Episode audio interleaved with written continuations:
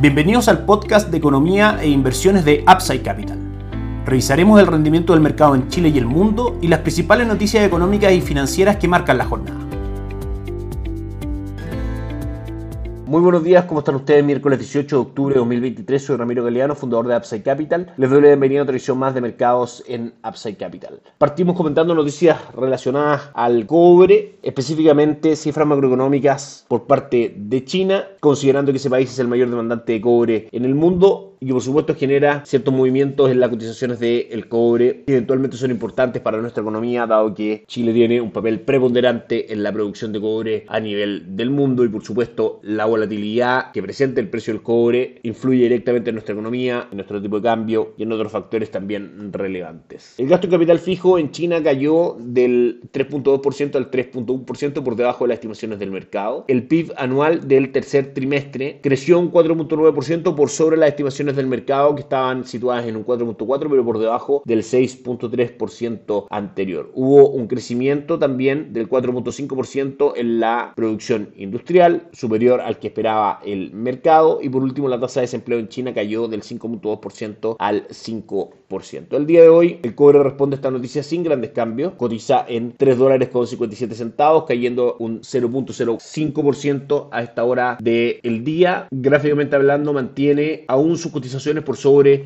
el soporte o piso en 3,56. Claramente si es que vemos una ruptura de estos niveles podríamos eventualmente ver ventas un poco más fuertes en el cobre, pero hasta ahora lo está sosteniendo de manera constante desde prácticamente un año, octubre de 2022. Cifras en general positivas a lo menos respecto a lo que esperaba el mercado fueron las de China y eso abre un espacio para que se pueda ver una recuperación en sus cifras macroeconómicas, eso levantar las cotizaciones del cobre, es el que el dólar caiga en las cotizaciones en Chile. El dólar que ayer cerró la jornada en 938,10, cayendo 8.6 pesos el día de ayer. Hoy cotiza en los mismos 938. Una fuerte volatilidad durante el día, tocando mínimos en 928 y máximos en 939. Como lo hemos dicho en reiteradas ocasiones, creemos que el fuerte upside que ha manifestado el dólar en Chile durante los últimos meses es un fenómeno estacional, producto del el comienzo del recorte de tasas de política monetaria en Chile, lo que no ha ocurrido aún en Estados Unidos, lo que a su vez ha causado que las cotizaciones del dólar index se mantengan altas, impulsando también al alza el dólar en Chile junto con malas cifras macroeconómicas en general de crecimiento en nuestro país que debilitan las cotizaciones del peso. Sin embargo, creemos que pronto la Reserva Federal comenzará su ciclo de recorte de tasa política monetaria, el dólar caerá en el mundo, las cifras de Chile mejorarán ante el recorte de tasa política monetaria que estamos viendo y por supuesto esos serán factores bajistas en el mediano largo plazo para el dólar. Por último, vamos con el IPSA que ayer cerró con un upside del 0.64% en 5.890 puntos. Hoy día cae fuerte, un 1.11%. Destacan los movimientos de dos acciones en específico. Sokimich B, que hasta ahora cae un 5.95%. Luego de que Bank of America rebajara las estimaciones para la compañía, al igual que JP Morgan lo había hecho en cuanto a precio objetivo durante este mes. También la renuncia del gerente general de Cencosud hace que sea una de las acciones más transadas, de hecho la segunda acción más transada en el mercado local el día de hoy, la primera es Sokimich B, que cae levemente un 0.26%. En cuanto a renta fija y money market se mantienen los retornos positivos, ya Itaú Performance alcanza un 8%, fondo money market en lo que va del año, se recupera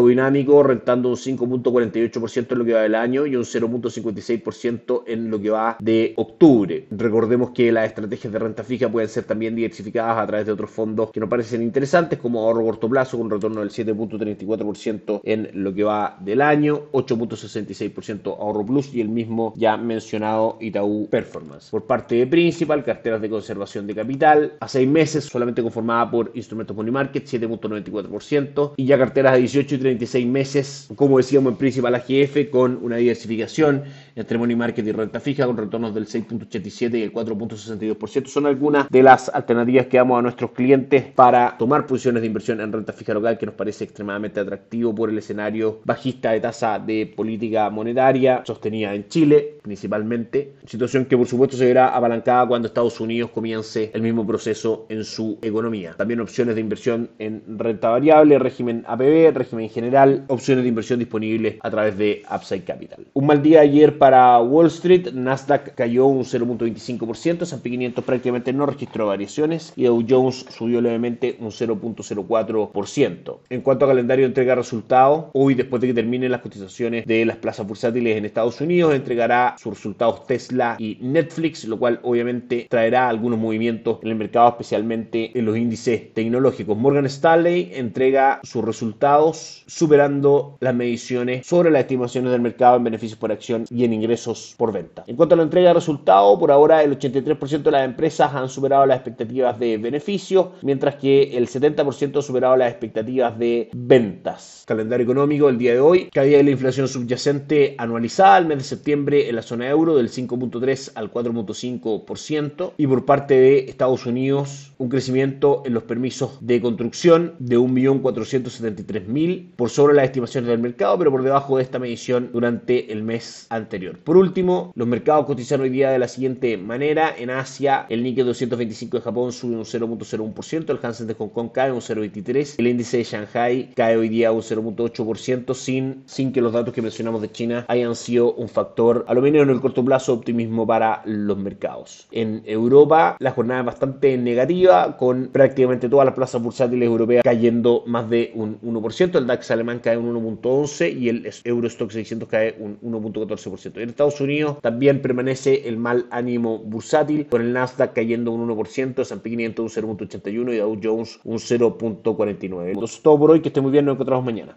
Gracias por escuchar el podcast de Economía e Inversiones de Upside Capital. Te invitamos a visitar nuestro sitio web www.upsidecap.cl y contactarnos para brindarte una asesoría objetiva, sin sesgo y con una mirada global para tus inversiones.